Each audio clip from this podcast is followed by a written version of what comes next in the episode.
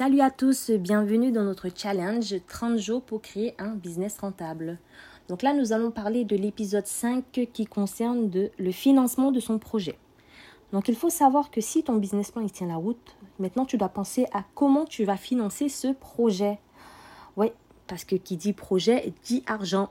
Donc qui dit lancer une entreprise dit aussi des fonds. Donc il faut savoir que tu as plusieurs façons de financer ton projet. Donc tu peux avoir ce qu'on appelle un apport personnel ou bien des emprunts sous forme de emprunt bancaire, emprunt d'amis. Par exemple, si tu demandes 100 euros à, à 10 amis, par exemple, ça te fait déjà 1000 euros. Et en augmentant, ainsi de suite. Tu n'es pas obligé de demander à une personne de te prêter 500 euros. Non, c'est pas possible. Mais si euh, tu pars sur le principe que tu demandes, par exemple, à chaque personne de te prêter 10 euros, bah voilà, ça peut le faire. Il y a aussi euh, maintenant des cagnottes en ligne comme euh, Letchi, euh, le pot commun, on a aussi le crowdfunding. Je sais pas vraiment si c'est comme ça que ça se prononce. Donc ça aussi, ça permet aussi de pouvoir avoir un apport. Ben sinon, si tu ne peux faire euh, rien de tout cela, il y a aussi différentes aides à la création d'entreprise. Il y en a pas mal. Donc il faut savoir qu'il existe deux types d'aides, enfin deux grandes catégories d'aides. Donc tu as ce qu'on appelle un allègement au niveau de l'impôt et de l'exonération sociale. Et tu as aussi euh, l'aide pour les chômeurs et pour la partie euh, les femmes aussi. Il y a aussi un certain nombre, ouais, des aides pour les femmes, des prêts à conditions favorables. Donc, euh, par exemple, tout ce qui est allègement d'impôts et exonération, tu as l'ACRE, euh, qui n'est plus, c'est l'ex-ACRE, mais c'est ACRE avec un seul C, c'est aide à la création d'entreprise. Elle est principalement euh, ouverte aux demandeurs d'emploi et aux jeunes de 18-25 ans. Donc, ça permet aux personnes éligibles d'être exonérées partiellement des charges sociales sur la première année civile. Il faut savoir aussi que vous avez 45 jours euh, qui suivent la création d'entreprise pour pouvoir faire cette demande, mais que depuis la réforme de 2020, les conditions et les dé- démarches pour pouvoir bénéficier de ce fameux ACRE a été profondément modifié. Vous avez aussi le statut jeune entreprise innovante. Donc, c'est un statut qui permet aussi de bénéficier d'allègements fiscaux et d'exonération de charges sociales pour les jeunes entreprises qui ont des dépenses en recherche et développement pour des projets innovants. Donc, il faut savoir que vous pouvez bénéficier de, cela sans réaliser de démarches spécifiques. hein. Mais cette demande n'est pas toutefois obligatoire et l'entreprise peut considérer qu'elle rentre dans le cadre de ce statut et payer ses cotisations sociales en conséquence. Vous avez aussi le crédit d'impôt recherche, c'est le fameux CIR, qui est un dispositif de réduction des impôts qui est très prisé par les jeunes TPE, PME, mais aussi par les grandes entreprises, hein, car il n'existe pas de limite de taille pour en bénéficier. Mais c'est un dispositif qui est destiné encore une fois aux investissements dans les activités de recherche et de développement.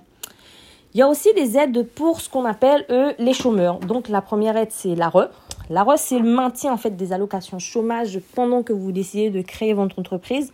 Mais bien sûr, il faut savoir que la condition c'est que vous ne percevez pas de revenus ou une faible revenu en tant que dirigeant de votre propre entreprise. Vous pouvez aussi maintenir votre RSA qui est devenu la prime d'activité, mais vous ne pouvez pas cumuler ni ARE ni RSA. Donc c'est à la fin de l'ARE, vous faites une demande de RSA, mais là c'est pareil aussi. hein. Cette fameuse prime d'activité, elle est soumise à un certain nombre de conditions. Vous avez aussi ce qu'on appelle l'ARC. C'est l'aide à la reprise ou à la création d'entreprise. Ce sont des versements des allocations chômage. Donc il faut savoir en fait que quand vous avez euh, l'intention de créer une entreprise, le Pôle emploi peut vous verser sur le montant de vos indemnités euh, euh, un pourcentage qui est 45% du montant total euh, de votre chômage qui est dû. Par exemple, si on vous dit que ce serait les 45%, c'est 10 000 euros. Donc, on va vous demander, euh, vous allez demander 50% à la création de votre entreprise, puis les 50% vous seront reversés trois mois après la création de l'entreprise en présentant un cabis. Vous avez aussi tout ce qui est congé pour la création d'entreprise, hein. mais bon, c'est pas forcément très intéressant. Alors, vous avez un certain nombre d'aides pour euh, les, enfin, les créateurs. Le fameux NACRE, qui est ce prêt à taux zéro. Donc, ce prêt à taux zéro, il faut savoir que vous pouvez faire cette demande dans les trois ans qui suivent la création de votre entreprise, mais elle est dispensée par, parce que vous devez avoir un organisme accompagnement qui sera conventionné par l'État. Donc, ça peut être un organisme d'aide à la création, une association, une CCI, un expert comptable. La liste, elle est longue.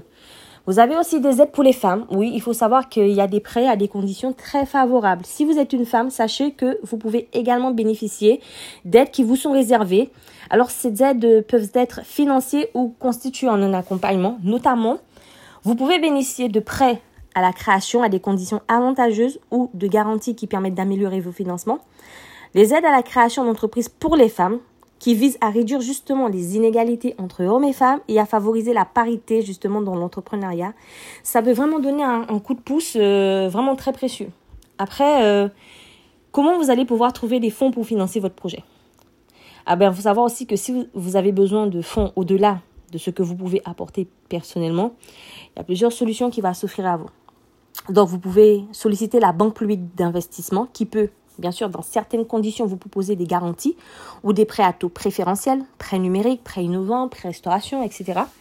Sinon, vous pouvez tenter de décrocher une subvention à la création d'entreprise, comme par exemple la prime d'aménagement du territoire qui promet l'implantation et le développement de votre entreprise.